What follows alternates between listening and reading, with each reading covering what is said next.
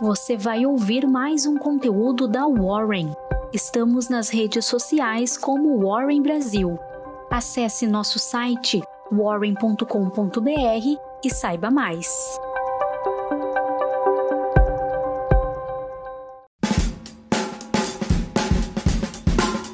Bom dia, meu nome é Grace Riemann, sou assistente de análise na Warren e essa é sua Warren Call de sexta-feira, 15 de outubro. Na agenda de hoje, os Estados Unidos serão divulgadas as vendas no varejo em setembro. Também saberemos o lucro líquido do banco Goldman Sachs. Enquanto isso, no Brasil, o Banco Central divulgará o Índice de Atividade IBCBR de setembro. Conheceremos o Índice IGP-10 de setembro e também a Bradespar realizará uma Assembleia Geral extraordinária para tratar a redução de capital social. E claro, haverá a prévia operacional da STEC.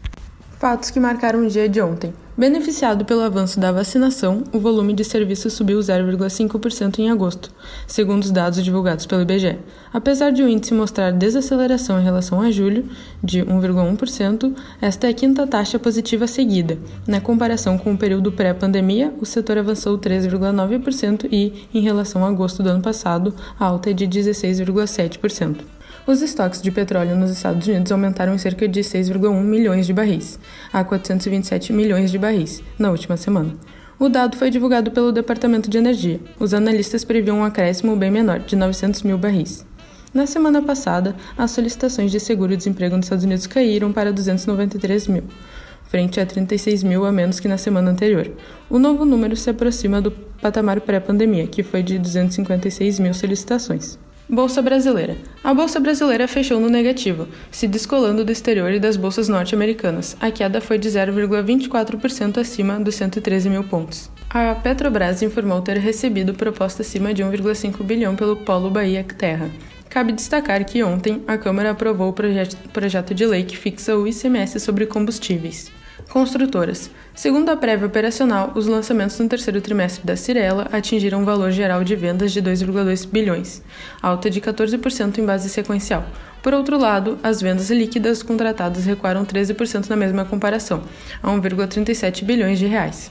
Já a Evan registrou no trimestre um valor geral de vendas de lançamentos de 658 milhões de reais, um volume 204,6% maior em relação ao apurado entre abril e junho. As vendas líquidas, entretanto, caíram 21,8% na mesma base, para 277 milhões de reais. As prévias operacionais da construtora Curry do terceiro trimestre informaram um valor geral de vendas de lançamentos em 720 milhões de reais, avanço trimestral de 5%. Na mesma base, as vendas contratadas subiram 1,7%, a 749 milhões de reais e a velocidade de vendas caiu 1,6 ponto percentual, para 45,2%. Já as vendas líquidas somaram 682 milhões, em linha aos 683 milhões do segundo trimestre.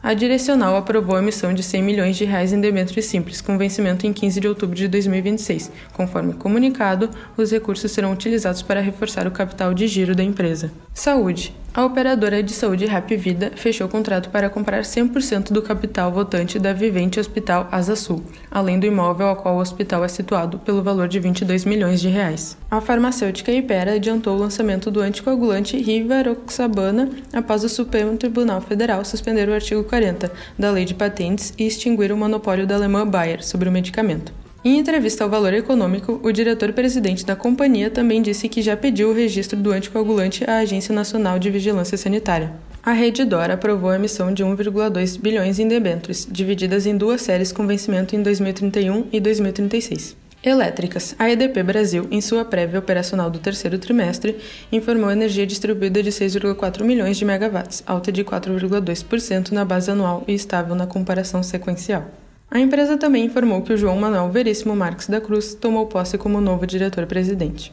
Mineradoras. O Valor Econômico informou que a Justiça concedeu mais de 180 dias à mineradora Samarco, controlada pela Vale, e BHP para fazer a negociação com credores no âmbito da recuperação judicial. Logística. A Login adquiriu dois navios porta-containers por 46,2 milhões de dólares, com entregas previstas para dezembro de 2023 e maio de 2024, respectivamente. A capacidade das embarcações é aproximadamente 25% maior do que a do Login Polaris, navio mais moderno da empresa. Tecnologia. A Get Ninjas, conforme divulgado em prévio operacional, registrou aumento anual de 142% no número de profissionais cadastrados entre julho e setembro, totalizando cerca de 462 mil. Já o número de pedidos feitos por clientes avançou 17% na mesma base, a 1,36 milhões. Bolsas americanas. Em Wall Street encerrou o dia no verde, tendo forte alta em seus índices. O índice Nasdaq foi a maior alta, avançando 1,73%. O S&P 500 deu um salto, tendo a maior alta em um dia desde março, somando 1,71%. Já o Dow Jones seguiu os índices e teve ganhos de 1,56%. Os índices foram puxados pelo número abaixo do esperado de pedidos de seguro-desemprego, que se aproximam de níveis pré-pandemia. Os lucros do banco continuaram atraindo os olhares dos investidores, com empresas como o Bank of America, Wells Fargo e Morgan Stanley divulgando resultados trimestrais antes do sino de abertura. O destaque ficou para os lucros do Bank of America, que dispararam 58% em relação ao ano passado, para 7,7 bilhões de dólares. Juros Brasil. No mercado de juros futuros, as taxas encerraram o dia em alta. Os investidores acompanharam a divulgação dos pedidos de seguro-desemprego nos Estados Unidos e os resultados do setor de serviços no Brasil. Cripto.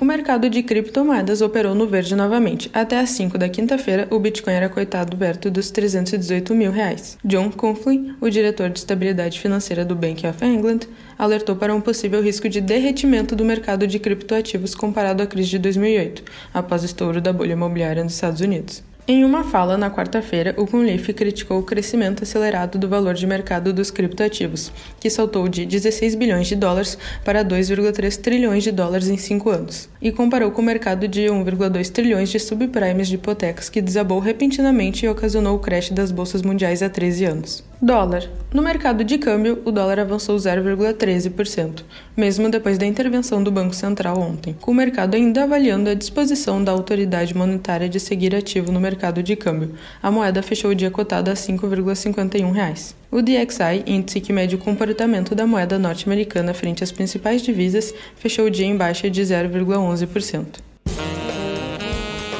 E essa foi a sua Warren Call de hoje. Espero que você tenha gostado e que tenha um ótimo dia. Até a próxima!